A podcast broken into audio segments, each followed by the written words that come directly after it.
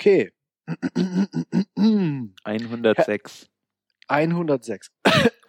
okay. Herzlich willkommen zu einer neuen Revision von Working Draft. Und zwar ist das die Revision 106. Heute sind wir nur zu dritt. Da wäre einmal ähm, der Hans. Ja, hey. Und äh, unser Special Guest, der Frederik. Hi. Und ich, der Karl. Und äh, wir fangen mal an mit den News. Äh, wir haben heute zwei News. Eins ist, dass der äh, Sublime Text Editor ist in der Version 3 Beta rausgekommen. Ähm, können sich allerdings nur Leute anschauen oder können sich können äh, nur Leute verwenden, die ähm, die vorherige Version schon gekauft haben. Ähm, die äh, die äh, Beta-Version ist im Moment noch for free und äh, kostet dann halt irgendwann mal Geld, wenn sie dann in, äh, nicht mehr Beta ist. Und als nächstes äh, Flight wurde released von Twitter. Ähm, das ist eine JavaScript-Library, die auch wieder im Prinzip ähm, helfen soll, den JavaScript-Code zu modularisieren und, ähm, und aufzuräumen, wenn man JavaScript-Applikationen programmiert und hat halt ein bisschen anderen Ansatz. Also verfolgt keinen MVC-Ansatz, sondern hat da ähm, ist da ein bisschen opinionated, hat dann, die haben eben eigene Gedanken, wie die das machen wollen und benutzen das bei Twitter und haben das open sourced und äh, ja, ist ganz interessant. Ja, das waren schon die News. Ich übergebe jetzt mal an Hans. Du genau. wolltest nämlich die Themen hosten. Ja, ich wollte mal die äh, Themen einführen zumindest. Und zwar das erste Thema ähm, ist eine, eine Webseite von äh, die vom, vom Microsoft Internet Explorer Team, dem Developer Relations Team von denen äh, gelauncht wurde. Die heißt Modern IE. Ist ziemlich groß gewesen auf Twitter. Also viele Leute haben drüber geschrieben, viele Leute haben sich drüber geäußert. Im Endeffekt ist es eine Seite, ähm, die uns Developern helfen soll, leichter zu entwickeln äh, für den Internet Explorer, also vor allem für die alten Internet Explorer, ähm, aber auch für die neuen. Und zwar hat Microsoft ähm, sich da gedacht, es wäre doch cool, wenn wir so ein paar Tools anbieten, weil es ist immer irgendwie schwierig, an die entsprechenden ähm, Tools ranzukommen oder ähm, ja, sich Gedanken darüber zu machen, gerade für Leute, die jetzt noch nicht so äh, viel unterwegs sind in dem in, im Frontend-Bereich oder die frisch anfangen oder so, die vielleicht auch nicht immer Zeit haben, sich die neuesten ähm, also die, die Neuigkeiten irgendwie so, welches Tool ist gerade auf den Markt gekommen, durchzulesen oder sich da reinzufuchsen.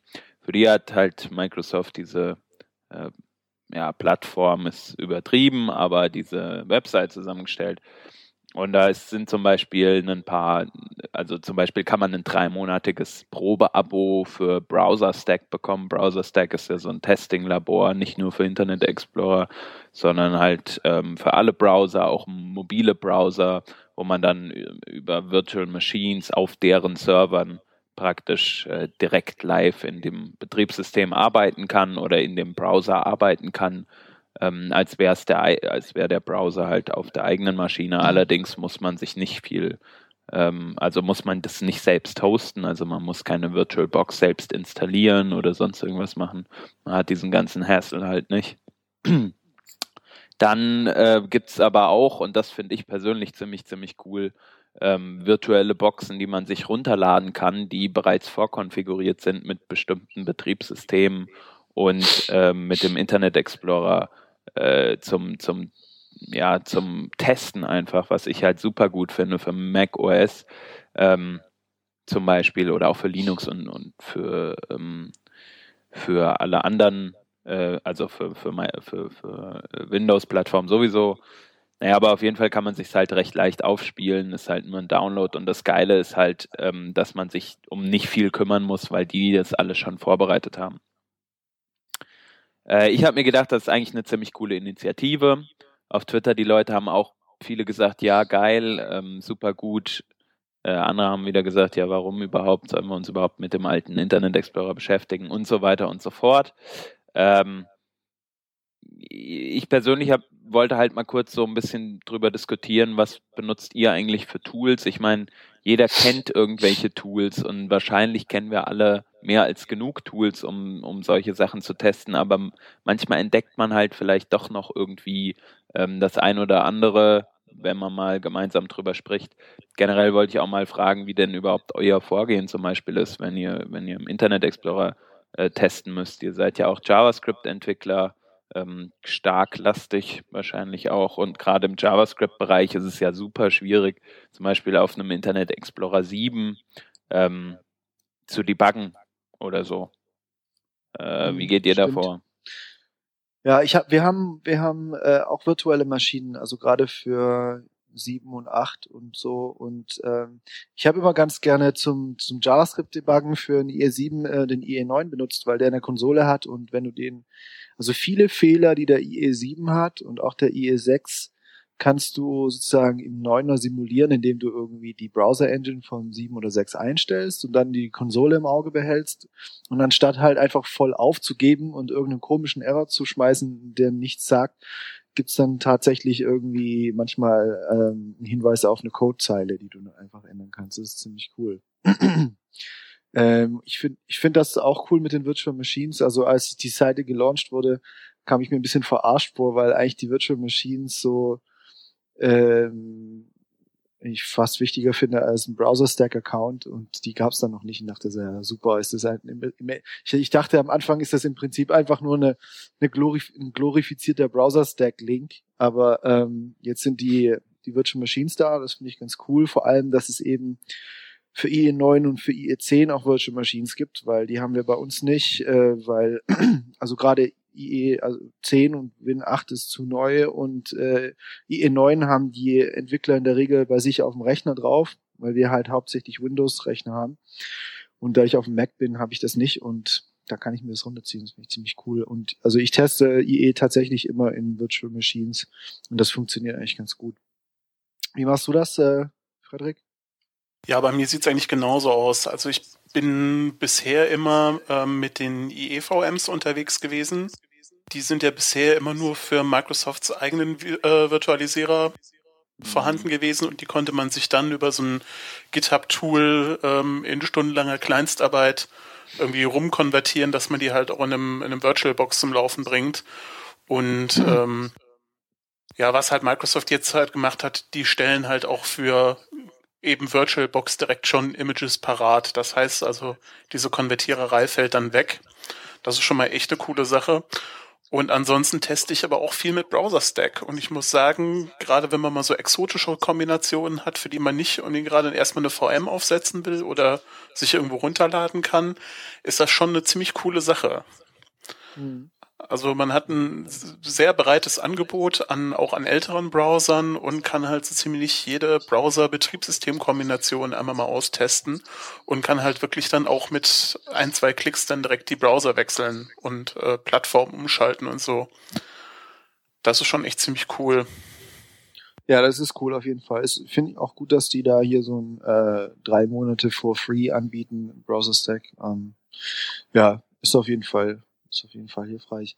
Äh, wie machst du das, Hans, in der Regel? Genau, also Hast du ähm, schon gesagt? Nee, ich habe es noch nicht gesagt. Ich wollte äh, erstmal von euch so ein bisschen hören. Ähm, zum einen hast du gesagt, du benutzt Internet Explorer 9 und äh, die Konsole davon. Ich finde halt die Konsole, wenn du halt richtig debuggen musst, also wirklich so schwerwiegende JavaScript äh, Tracing Geschichten, so wo du dich halt eigentlich Step für Step ähm, durchdebuggen müsstest ähm, ist es schon hart, finde ich. Also auch im IE9. Und du sprichst zwar an, dass es äh, Errors gibt in JavaScript, die im IE7 zum Beispiel die gleichen sind wie im IE9. Wenn man nee, die, nee, nee, das habe ich nicht gesagt. Wenn man die, nee, doch, hab, wenn man die Dings ja einstellt. Beim IE9 in der äh, genau. äh, Konsole kannst du ja einstellen, welche äh, Browser Engine ja verwenden soll. Genau, also wenn ich, und wenn ich meinen Kompatibilitätsmodus.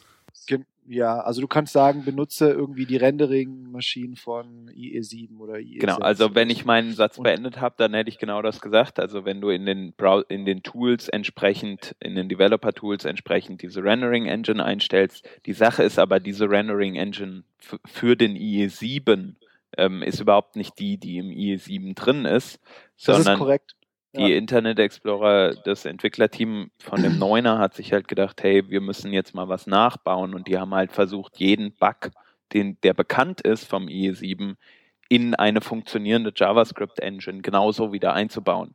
Das heißt, die haben. Ich, ich weiß, also, aber darum geht's mir gar nicht. Also da geht nichts über na natives, nativer IE7 oder so, wenn es um CSS und so weiter geht. Ich hatte nur die Erfahrung gemacht, also für, für komplexes JavaScript-Debuggen ist es natürlich äh, nix. Also das machst du auch in der Regel oder mache ich in der Regel ja im Chrome. Aber wenn es, wenn es um spezifische IE7-Bugs geht irgendwie, wo der, wo der IE7 sich einfach aufhängt, aufgrund, weil irgendwas ein Semikolon fehlt oder weil ein Console Log drin ist oder irgendwie sowas, ja, oder andere Kleinigkeiten, wo der einfach nur sagt, hier, irgendwas ist falsch, ich habe keine Ahnung, wo es ist, äh, lass mich in Ruhe, dann kannst du halt äh, im IE9 oft tatsächlich äh, so wirklich so eine Codezeile dazu äh, finden in der Konsole, die die dann den Fehler schmeißt. Das das fand ich, das hat mich schon ein paar Mal gerettet und fand ich schon sehr mhm. praktisch. Mhm. Aber es ist kein Ersatz für natives Testen im IE7 auf keinen Fall.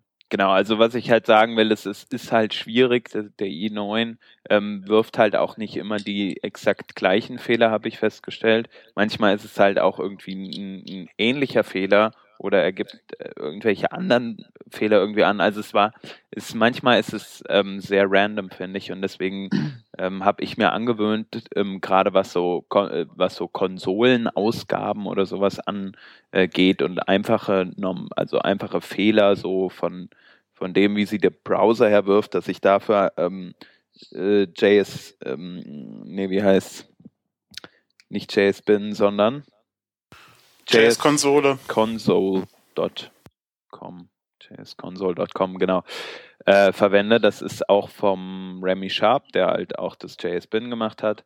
Und das Coole ist halt, da kannst du halt, das ist halt wie eine Art Remote-Debugging. Äh, da gibt ah, man halt so ein, so ein Script, eine Script-URL in seinem, in seinem HTML einfach mit. Äh, das lädt dann ein externes Script und darüber wird dann halt alle, werden halt alle Konsolen-Events abgefangen und man kann dann halt im, in seinem normalen Browser die sich angucken. Ähm, ziemlich geil für Mobile Debugging, aber mir hat es auch schon oft geholfen, wenn ich irgendwie ähm, in alten Internet Explorer Versionen unterwegs war oder so. Äh, cool, das, das kannte ich noch gar nicht. Genau, also das ist so das, was, ähm, was ich für so JavaScript Logging und so weiter verwende. Browser Stack habe ich öfter mal verwendet früher, ähm, aber zu, zum größten Teil fahre ich eigentlich mit eigenen VMs, äh, mit denen ich irgendwie, die ich halt mir, die ich an den Start bringe und dann ähm, dann dort drin teste. Aber wie du schon sagst, Frederik, manchmal reicht es halt nicht aus und dann ist halt Browser Stack geil, wenn du halt eben, weiß ich nicht, IE7 unter XP testen kannst oder so. Ja, vor allen Dingen gerade wenn du, sag ich mal, ein bisschen abwegigere Browser hast oder, oder nicht so Mainstream-Sachen. Also wenn du jetzt unbedingt den K-Melon unter Linux testen willst oder sonst irgendwas, die haben halt so ziemlich alles da, ähm, was unter dem Titel Browser auf irgendeiner Plattform läuft. Aber wer möchte das? Äh, es mag ja Edge Cases geben, dass man mal gerade irgendwas braucht oder dass man per se mal sehen will, äh, wie ist denn das Rendering irgendwie von meinen Webfonts äh, unter Linux oder so. Ja. Sieht das genauso aus. Ja, Weil da gibt's ja, ja, durchaus noch äh, auf den einzelnen Plattformen Probleme mit dem Anti-Aliasing und so weiter. Ähm, da will man sich ja jetzt nicht jedes Mal für jede Browser-Betriebssystemkombination eine lokale VM aufziehen. Für die EEs ist es dann wichtig aufgrund des Marktanteils. Aber da muss ich sagen, da teste ich persönlich ähm, auch eher so ab dem IE8 aufwärts. Also so mhm. IE6, IE7 ähm, bin ich bisher eigentlich davon verschont geblieben und wird auch mittlerweile auch von den Kunden nicht mehr angefragt. Tatsächlich. Da hast du einen guten Vorteil uns gegenüber. Also ähm, ähm, ja, man muss auch sehen, ähm, bei der bei der äh, Browserverteilung auch irgendwie auf, ich sag mal so typischen Mittelstandsseiten ist halt die Sache wirklich für meine 2% IE7 Benutzer noch irgendwie x man Tage investieren, um an dem Layout rumzufummeln? Oder kümmere ich mich um meine 15, 20% Benutzer, die irgendwie mit dem Mobile-Gerät da sind? Mhm. Also wenn man dann so argumentiert, äh, überlegen sich das dann viele dann auch nochmal anders. Das stimmt. Also ähm, insgesamt schon. Äh, aber dennoch, ich habe, also bei uns ist es halt so, wir haben halt äh, zum Beispiel einen Großkunden, der halt ähm, stark im B2B-Bereich unterwegs ist auch, also ähm, praktisch Business-to-Business-Bereich und ähm, die haben auch schon noch so 12% I oder 10% IE7 teilweise ja, am Start. Und das ist halt. Aber man merkt auf jeden Fall natürlich dann auch, dass es momentan von Microsoft sehr forciert wird, die äh, Altlasten loszuwerden. Und ja. ähm, dass sie und jetzt uns auch den, den Tools äh, an die Hand zu geben. IE8 als, als äh, letzte Instanz nehmen wollen, die halt auf Windows XP läuft, auch so wie ich das gelesen habe, auf den Sachen, die jetzt nicht so ganz legal erworben werden oder wurden ähm, da wird es, denke ich mal, demnächst auch noch wirklich wegfallen, dass man die Leute, die noch mit XP unterwegs sind, dann ähm, ein Update einfach auf den IE8 kriegen. Mhm. Ist sogar, glaube ich, als Zwangsupdate geplant. Und dann alles, was dann irgendwie mit Windows Vista und neuer unterwegs ist, dann den 10er kriegt. Ja, also geil ist es auf jeden Fall. Äh, Windows Vista wird, glaube ich, den 10er nicht unterstützen, oder? Die, die würden dann den 9er kriegen. Ja. Oder ist da jetzt noch eine Version geplant? Ich habe meine neulich sogar noch irgendwie gehört zu haben, dass sie ähm, den 10er möglichst backporten wollen. Also okay. zumindest noch für, für Windows 7 komplett. Ja. Wie es mit, ja, ist heute eigentlich noch irgendjemand auf Vista unterwegs? Weiß ich nicht. Aber gibt es bestimmt noch so 2% oder so, 3%. Ja, also ich kenne halt auch halt nur Leute, die damals entweder gesagt haben, äh, ist, ist doof, ich gehe zurück zu Windows 7, äh, zu äh, Windows XP, oder die dann halt dann das Update auf Windows 7 gemacht haben. Hm. Ich glaube, da ist niemand ernsthaft unterwegs drauf. Nee, auch so in den Firmen, die sind eigentlich dann auch vom, äh, vom XP dann eher auf Windows 7 gegangen in dem ja. Update-Zyklus. Also da kenne ich auch im Business-Bereich niemanden, der da wirklich ernsthaft mit Vista unterwegs ist. Ich auch nicht. Aber ähm, wie auch immer, was zu sehen ist und was ziemlich cool ist, ist, dass ähm, die Leute vom Internet Explorer Team uns Tools zur Verfügung stellen, mit denen wir arbeiten können. Äh, und mit denen wir halt entsprechend debuggen können, wenn es denn dann mal soweit sein muss, dass man sich den Internet Explorer angucken muss. Weil, warum auch immer. Oder angucken will. Aber wer ja. will das schon freiwillig? Äh, als nächstes wollen wir mh, mm, über ein etwas erfreulicheres Thema sprechen. Äh, kann man zumindest so diskutieren. Ist ein neuer Vorschlag von ähm, Adobe. Und zwar heißt äh, äh, Balanced Text in CSS. Und zwar bedeutet Balanced Text bei denen, ähm, dass wenn man zum Beispiel einen Textabschnitt hat, der über mehrere Zeilen geht und zentriert auf der Seite ist, kann es ja passieren, wenn der wenn der Satz, der letzte Satz zum Beispiel nicht eine ausreichende Länge am Start hat, äh, dass dann nur ein oder zwei Worte äh, in, in der letzten Zeile stehen. Und jetzt schlägt halt Adobe vor, es wäre doch schön, wenn man nicht nur ein oder zwei Worte hat, sondern ähm, dass der ganze Text sich so packt, sozusagen, dass alle Zeilen ungefähr gleich lang sind, auch wenn sie zentriert sind. Und dafür schlagen sie halt die neue, die CSS oder eine Erweiterung der CSS-Eigenschaft Text Wrap vor und ähm, wollen da halt das Keyword Balance mitgeben, ähm, so dass man sozusagen der, der Text sich ausbalanciert. Äh, ja, das ist so der Vorschlag, den die am Start haben. Ähm, insgesamt kann, kann man halt mal diskutieren, was bringt uns das? Brauchen wir das überhaupt? Also ich finde das eigentlich eine recht gute Idee. Also ich habe jetzt persönlich den Use Case nicht so oft, ähm, aber ich finde die Erklärung nicht ganz gut, weil normalerweise, wenn Text links ausgerichtet ist, geht ja dann der Rendering-Algorithmus her und sagt, okay, ich stopfe jetzt so lange Worte rein, bis ich hinten an einem Zeilenende ankomme und da passt nichts mehr rein, dann schiebe ich es in die nächste Zeile. Wenn jetzt aber Texte zentriert sind, ähm, hast du halt nicht so den, oder hat der, der Algorithmus an der Stelle halt nicht so den Überblick, so wie lang wird denn jetzt der Text, wo muss ich denn jetzt umbrechen? Da gibt's ja schon ähm, ähm, sonst diese, ähm, das Property Justify, Text Align mhm. Justify, was halt ähm, die Optik dadurch ähm, abändert, dass halt ähm, die Wortzwischenräume vergrößert werden. Aber mit diesem Vorschlag von Adobe wäre das jetzt quasi genau in die andere Richtung, ähm, dass man halt nicht so große Lücken in den Text reißt, weil das ist ja auch immer noch ein Problem mit ähm, Worttrennungen. Ähm, das funktioniert ja heute auch noch nicht in allen Browsern. Und dass man halt trotzdem vernünftig formatierten Text hat, wo halt nicht so riesen Löcher drin sind, sondern der Text halt anders umgebrochen wird. Also da gibt's halt momentan schon, schon einige Krücken, wie man das halt bisher machen kann. Aber ähm, sie sagen halt auch zu Recht, durch den stärker werdenden Einsatz von ähm, Responsive-Seiten ähm, kann man das halt nicht im Vorfeld schon so abfragen oder ähm, jeden, jeden ähm, Fall da einfach abfrühstücken. Also sonst hat man ja sowas gemacht wie, ähm, ich kürze den Text oder ich ähm, füge jetzt irgendwelche Line Breaks dann ein, damit dann der Text besser läuft. Aber wenn ich jetzt keine Kontrolle darüber habe, wie lang der Text auf der Seite tatsächlich läuft, ähm, mhm. fallen natürlich dann solche Lösungen bisher dann hinten runter. Ja, das ist schon durchaus richtig. Ähm, die Sache, die also ich sehe es als Vorteil auf jeden Fall auch, äh, wenn man halt sowas bestimmen kann wie, hey, richte dich doch mal automatisch gut aussehend aus.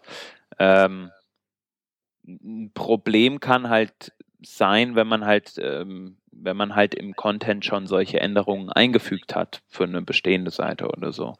Ähm, zum Beispiel, dass man ähm, Line Breaks irgendwo angesetzt hat und man jetzt äh, das Design ändert und ähm, dann auf einmal Line Breaks zustande kommen, wo sie eigentlich nicht zustande kommen sollten, weil man jetzt diese neue Eigenschaft verwenden würde, wenn sie denn irgendwann mal implementiert wird. Ja, wobei das kannst du ganz gut umschiffen, indem du dann halt für die CSS-Klassen, ähm, die mit dieser neuen Eigenschaft ausgestattet werden, einfach sagst, alle ähm, Breaks da drin sollen einfach auf Display angesetzt werden. Das ist natürlich das, richtig. Das ist zwar ziemlich hackig, aber wenn ich sage, ich habe jetzt irgendwie eine, eine große Seite im CMS gepflegt mit, keine Ahnung, 100 Seiten Text und ich müsste die alle von einem, von einem Redakteur irgendwie einzeln durchgehen lassen und kontrollieren, ist das auf jeden Fall eine, ähm, ja, eine schnelle Möglichkeit, das zu fixen.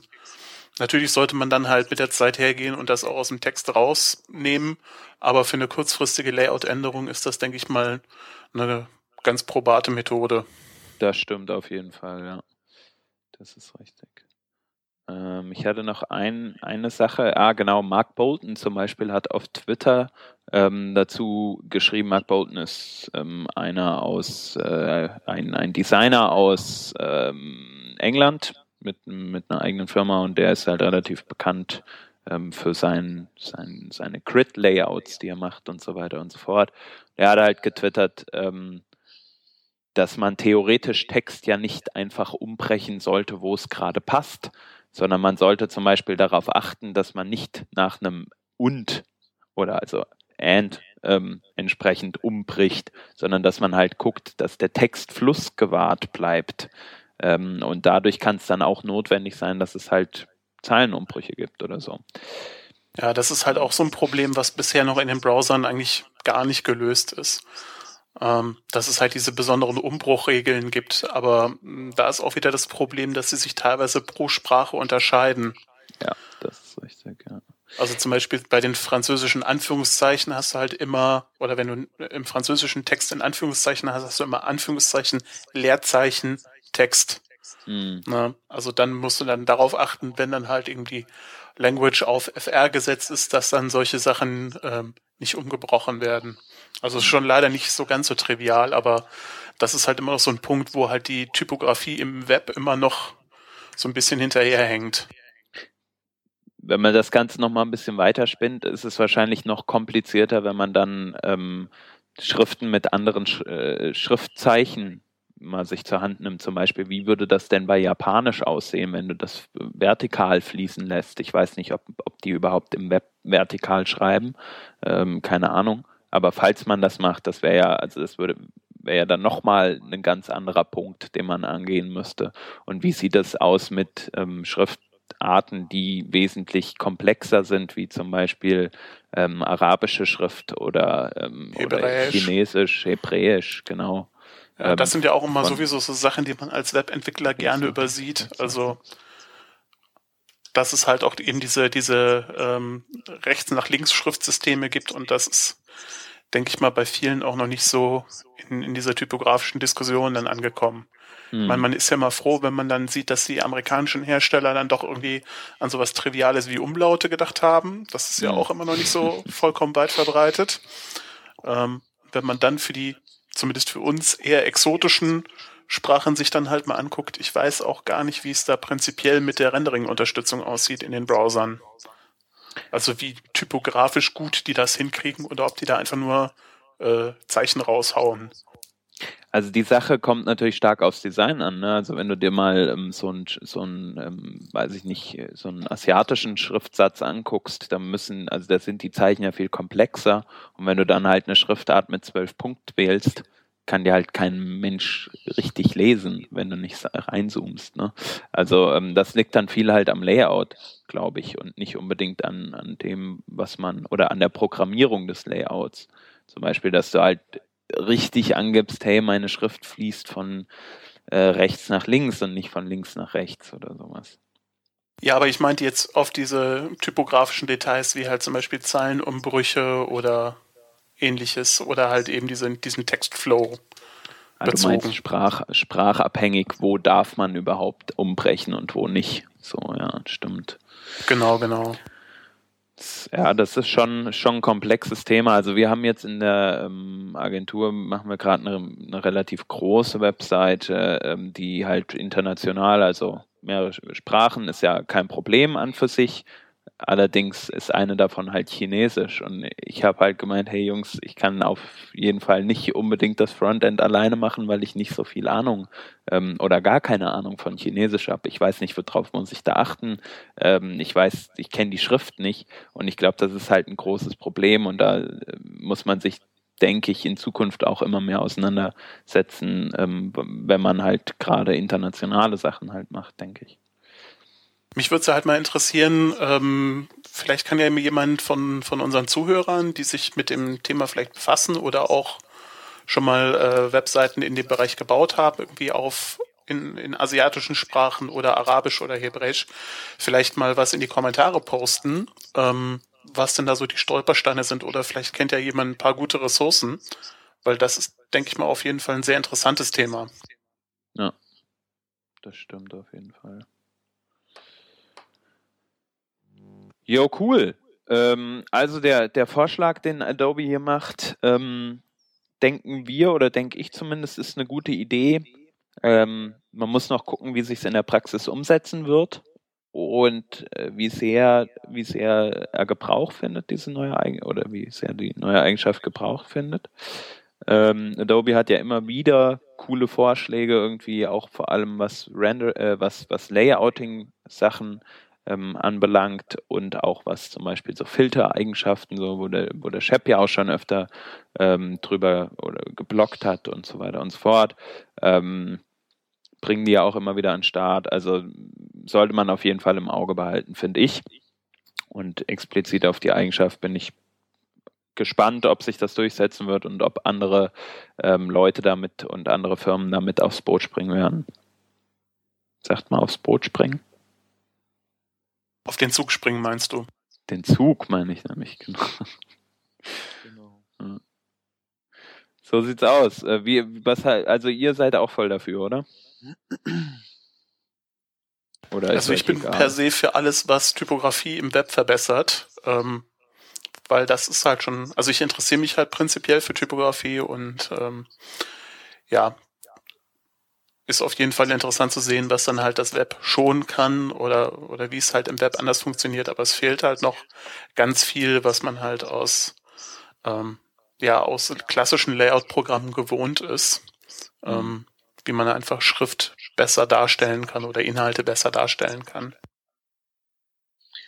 Ja, also ich finde es ich find's auf jeden Fall einen sehr, gut, sehr guten Vorschlag und ja, sieht einfach besser aus. So, so muss es sein. Mhm. Ja, ist eine ja. gute Idee. Okay. Ähm, beim Thema sieht besser aus, äh, kann man sich ja auch äh, bei JavaScript drüber schreiten, was sieht eigentlich besser aus, ähm, wenn ich schönen Code schreibe oder wenn ich so Semikolons weglasse und so. Ähm, und ein, Thema, ein Beitrag aus diesem Bereich ähm, hat ein Herr namens Michael Matthews, Michael Matthews geschrieben, ähm, der äh, praktisch um, um die, das Benutzen des, äh, des Strict Modes in JavaScript ähm, geht. Also in ECMAScript 5 das ist ja die aktuelle Version sozusagen, ähm, gibt es die Möglichkeit, den Strict Mode anzuschalten ähm, über, das, über einen String, den man einfach am Anfang seiner Funktion oder irgendwo im JavaScript auf jeden Fall ähm, definiert und dann schreibt man halt use strict und dann weiß der Browser, hey, die Funktion, die jetzt kommt oder der Teilbereich JavaScript, der jetzt kommt, der soll als Strict Mode gepasst werden. Und der Strict Mode, ähm, das ist so ein, so ein, ja, so, ein, äh, so eine Hilfe eigentlich, um schöneren Code zu schreiben. Zum Beispiel, wenn man eine Variable definiert, ähm, x gleich 1, nennt der äh, Michael Matthews hier zum Beispiel in seinem ähm, Beispiel, in seinem, in seinem Post und die vorher nicht deklariert hat, sprich vorher nicht war x geschrieben hat, also die Variable praktisch nicht, wie sagt man, initialisiert hat, wie auch immer, ähm, dann ähm, sagt der Browser, hey, sorry, äh, geht so nicht, kannst du nicht nutzen, äh, weil, die, weil die Variable x gibt es ja noch gar nicht. Da gibt es noch so ein paar andere ähm, ja, Sachen, äh, die einem einfach helfen, ähm, guten Code zu schreiben mit dem Strict Mode. Aber er argumentiert halt, dass der Strict Mode ähm, ja noch nicht in allen Browsern unterstützt wird, zum Beispiel im alten Internet Explorer. Und dass es zwar toll ist für den Development Mode, also wenn man praktisch die Seite entwickelt, aber wenn man dann in die Production geht, ähm, dann braucht man ja eigentlich UStrict nicht unbedingt, weil es von alten Browsern eh nicht ähm, ja, anerkannt wird und die die Funktion dann eh nicht im Strict Mode parsen und somit muss man eh darauf aufpassen, auch beim ähm, auch beim Entwickeln, dass man äh, sozusagen ja problemlos funktioniert, auch ohne den Strict Mode. Ja, aber das ist doch schon mal, also die Aussage finde ich doch schon mal ziemlich Käse zu sagen, naja gut, weil es im Internet Explorer 3 nicht vorhanden ist, darf ich diese Funktion nicht benutzen.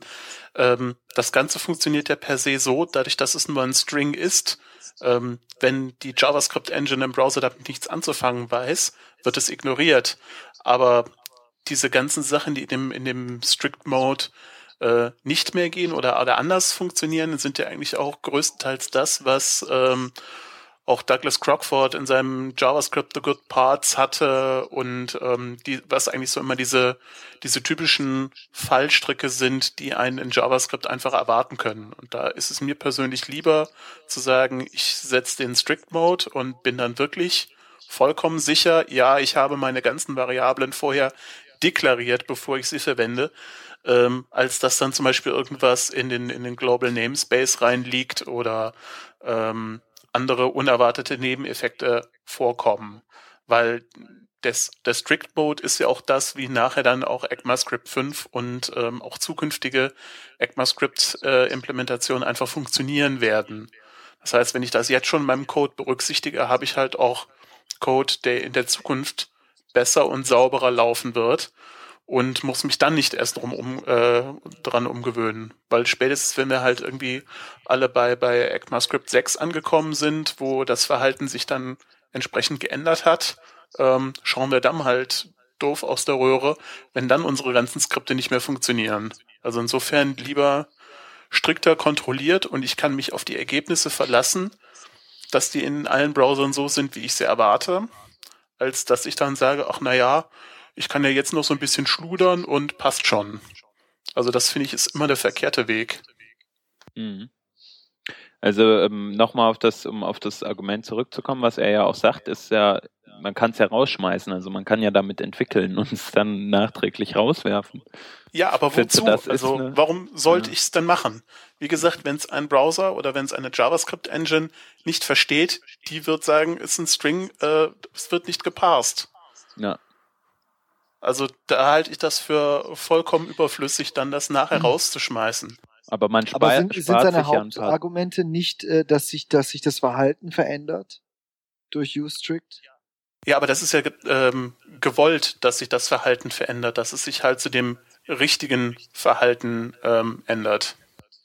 Ja, ja, schon, aber dass du dann eben äh, dann Bugs produzierst, ähm, sobald Ustrict nicht vorhanden ist. Also er macht, er hat ja so in dem Artikel, ich habe den jetzt nicht gelesen, aber ich sehe gerade nur diese Beispiele und ähm, er sagt halt, dass das Console Log this zum Beispiel innerhalb von von dieser von dieser IFI ähm, zum Beispiel in einem Fall Window rausgibt und dann im Use Strict Mode halt undefined zum Beispiel. Also der, solche Sachen. Äh, ich meine, das sind natürlich, das sind natürlich, also es ist halt so ein zweischneidiges Schwert. Auf der einen Seite hat er, äh, hat er recht, es gibt ein bisschen anderes Verhalten und wenn du nicht drauf achtest und es dann nicht in alten Browsern oder wenn du es dann im alten Browser testest, dann hast du vielleicht äh, irgendwie eine Fehlerquelle, die du nicht findest, aber das ist ja dann eigentlich in der Regel auch auf schlechten Code zurückzuführen. Also ich weiß nicht. Ich finde ich finde das Argument auch irgendwie seltsam. Ich Nutzt ihr Use so richtig nachvollziehen. Nutzt ihr den Strict Mode? Ja, schon eigentlich. Also ich vergesse es oft, aber aber aber wenn nicht, dann äh, also wenn ich dran denke, benutze ich es auf jeden Fall. JS Hint hat da übrigens so eine coole äh, coole Einstellung. Da kannst du sagen, hey, ich möchte gerne nur im Strict Mode ähm, arbeiten und dann sagt dir auch dein Sublime hinter, ähm, hey, du hast übrigens vergessen, deinen Strict Mode zu definieren. Das ist immer ganz praktisch, finde ich. Ah ja, stimmt. Also, ist das im Sublime Linter drin? Genau, ja. der kann das. Ah, und der Vorteil ist ja dann auch, sobald du das Use-Strict drin hast, prüft er dann ja auch wirklich auf die Regeln. Das heißt, wenn du dann halt irgendwo ein, ein Dis drin hast ähm, oder, oder ein ähnliches, dann sagt er dir auch so, oh, im Strict-Mode könnte dieses Konstrukt aber Ärger geben. Genau. Bist du dir ah, dessen okay. bewusst? Okay.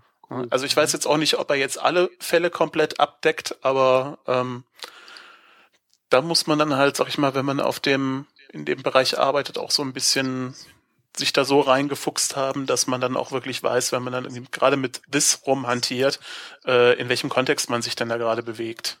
Genau. Also das also ist ja das immer, immer ein Problem.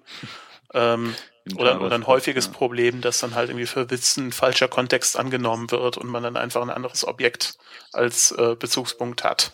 Hm. Ja, ja, ja, auf jeden Fall. Ja, da muss man sowieso aufpassen und so. Also, ja. Also ich, ja. Komisch. Ich finde das, ich kann das nicht, ich weiß nicht, das Thema ist für mich so schnell erledigt, ich, ich weiß gar nicht, warum da so eine große Diskussion entstand. Aber ich habe das alles irgendwie an mir vorbeigegangen. Er hat halt diesen kontroversen Artikel geschrieben ne? und äh, er argumentiert halt auch so, wenn du schon, wenn du ähm, zum Beispiel den Strict Mode irgendwo in deinem Script definierst und ihn nicht in eine Function schreibst, ähm, dann liegt der auch sozusagen auf den Global Scope und dann musst du auf einmal alle Skripte, die du hast, im Strict Mode haben. Wenn du dann mal einen Third Also das ist halt auch so was, da sollte man halt schon ähm, darauf achten, dass man das entweder in so einer IFI drin hat oder innerhalb von, von der Hauptfunktion. Weil was man dann auch nicht vergessen darf, dieser Strict Mode würde dann auch für alle Third-Party-Skripte gelten, die auf der Seite ja. verbastelt sind. Also für Google Analytics, für deinen Twitter-Button, für deinen Facebook-Widget und so weiter. Aber das, das ist auch kein Argument gegen Ustrict, weil das ist ja genau das, was man auch lernt, wenn man, äh, also jeder Artikel oder der, der, wo darüber geschrieben wird, wie man Ustrict anwendet, steht das eigentlich auch so drin. Also wenn du ja. Third-Party-Scripts hast, dann äh, die nicht im Ustrict geschrieben sind, dann kannst du es halt nicht äh, außerhalb von deinem von deiner EFI oder was äh, deklarieren. Und ja, keine Ahnung. Also das, das ist irgendwie äh, keine so ein bisschen rumgejammer. Also weil auf der einen, weil es ist ja, es ist ja voll hilfreich und äh, ähm, und man muss halt sich informieren, wie man das richtig einsetzt. Und wenn man das dann weiß, dann muss man es halt richtig. Genau. Es gilt auch hier die goldene Regel, wisse, was du tust. Ähm, ja, genau. Und wenn man halt zum Beispiel eben solche sowas gelesen hat wie ähm, JavaScript The Good Parts, wo halt auch diese ganzen Sachen ähm, größtenteils werden. erklärt werden, also warum man auch nicht irgendwie an, an ähm, Arguments rumhantieren soll, ähm, oder irgendwelche anderen Tricks machen, die zwar halt im, im normalen Modus halt zwar irgendwie möglich sind, aber so eigentlich in der Sprache nicht gedacht waren oder halt ein, ein ja, eigentlich sind es ja Bugs in der Sprache. Und ähm, das Problem ist halt, dass man halt eben bei einer JavaScript-Installationsbasis von, keine Ahnung, 99 Prozent ähm, halt schlecht mal mittendrin hergehen kann und sagen, okay, wir verändern jetzt das Verhalten komplett, dass man eben mit diesem Use-Strict die Möglichkeit hat, bewusst diese alten Fehler auszubügeln und ähm, auf das neue, richtige Verhalten hinzuarbeiten. Also insofern sehe ich das eher als ein Benefit an. Ja, ja, ich auch auf jeden Fall. Also es, es, es muss eine sehr, es muss ein sehr bewusster Akt sein. Das ist, das ist ganz klar und und äh, muss bewusst eingesetzt werden und muss wissen, wie man es einsetzt und so. Ähm, ja, und wenn man das nicht weiß, dann ist es sicherlich nicht gut. Und dann muss man wahrscheinlich einfach auch noch ein paar Sachen lernen. Ja, Dinge bewusst machen ist beim Programmieren sowieso immer eine ganz tolle Idee. ja. Ähm, abschließend möchte ich noch kurz sagen, dass äh, Paul Irish zum Beispiel zu diesem Post gesagt hat, ähm, dass das, dass das äh, geänderte Verhalten von New Strict im äh, oder oder ja von ähm, dem Verwenden von UStrict oder dem Nicht-Verwenden von UStrict, also dem Strict Mode, ähm, eigentlich auch zeigt, dass man seinen JavaScript-Code sowohl in der Production-Version als auch im Development Mode testen sollte. Also sprich nicht immer nur den Development Mode, sondern auch, ähm, was passiert eigentlich, wenn ich mein, mein Script erzeugt habe, was nachher minimiert ist und so weiter und so fort. Ähm, hat, dann äh, kann es dann zum Beispiel passiert sein, dass irgendein anderes äh, Script ähm, das Use äh, Strict, also den Strict Mode auf andere Skripte weitergegeben hat und so weiter und so fort. Oder was passiert eigentlich, wenn, wenn man das denn dann rauslöschen sollte oder macht mein Compiler das vielleicht automatisiert, was er auf keinen Fall sollte. Ähm, ja, also ich finde das sehr schön, dass er direkt ein Grunt-Plugin geschrieben hat, ähm, was aus dem Source Code überall das uStrict rauslöscht. ähm, und Rick Walden halt direkt äh, daraufhin kommentiert hat, also dass GitHub doch bitte ein Downvote-Feature für blödsinnige Ideen einführen sollte und dass das das erste Repository wäre, wo er da draufklicken würde. Ja. Macht auf jeden Fall Sinn. Sinn. Okay. Gut, ich werde das dann mal runterladen und in Init einbauen oder so. Mal schauen. Das kannst du dann gerne in deinem kleinen HTML5 Boilerplate-Projekt verwenden. Da werden die sich, glaube ich, wahnsinnig drüber freuen. Wir benutzen ja kein Grunt. Ähm, nee, aber ich habe ja das Init und da werde ich es einbauen. Nein, Quatsch, Spaß. Ähm, lass uns doch mal über die Links sprechen. Ähm, ja, die Links. Äh, das erste, der erste Link ist eine JavaScript Compatibility Table, ähm, auf der man nachschauen kann, welche Funktionen in welchem Browser zur Verfügung stehen. Ja, mehr habe ich dazu nicht zu sagen. Ja, der zweite Link ist ein ganz kleines JavaScript Testing Boilerplate ähm, für Leute, die halt immer bisher zu faul waren, sich so ein Standard Testing Setup zu bauen.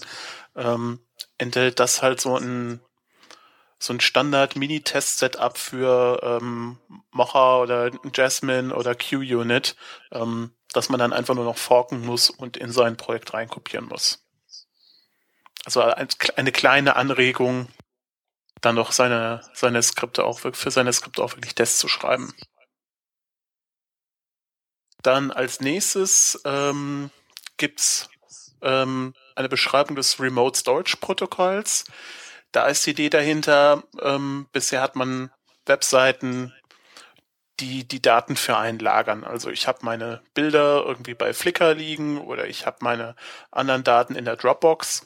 Aber was wäre, wenn ich einen Webservice anbieten würde, wo der User bestimmen kann, wo seine Daten liegen?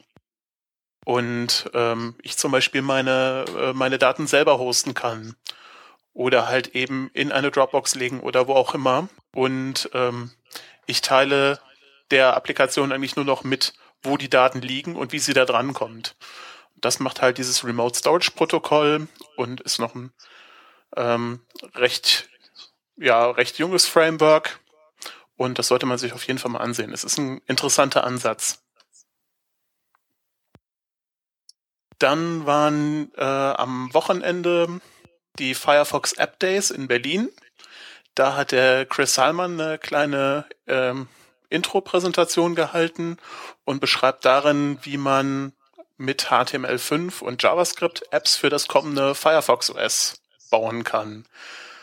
Ähm, das ist eigentlich relativ einfach, weil das ist halt wirklich komplett CSS, JavaScript, HTML und die Toolchain zum Testen wird kurz vorgestellt und ähm, der Firefox OS Simulator ist ein entsprechendes Browser-Plugin, mit dem ich also schon lokal meine, meine Applikation testen kann.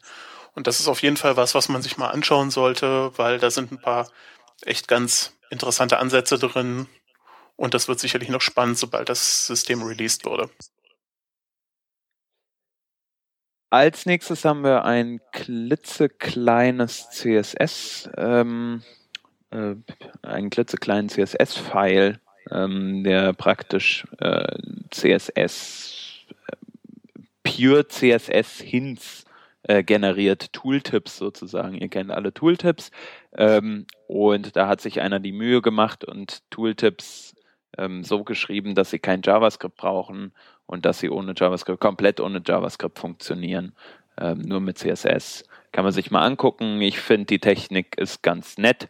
Ich finde es immer gut, äh, etwas ohne JavaScript zu machen. Ähm, bin auch gerade selbst dran, an was Ähnlichem zu arbeiten und deswegen ähm, guckt euch das mal an, guckt euch diesen Tooltip mal an.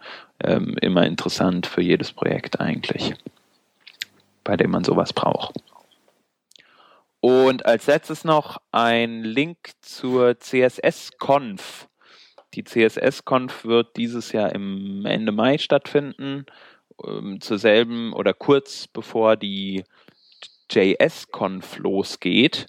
Ähm, und die JS-Conf in den USA ist dieses Jahr in Miami. Nee, nicht in Miami, in Florida aber.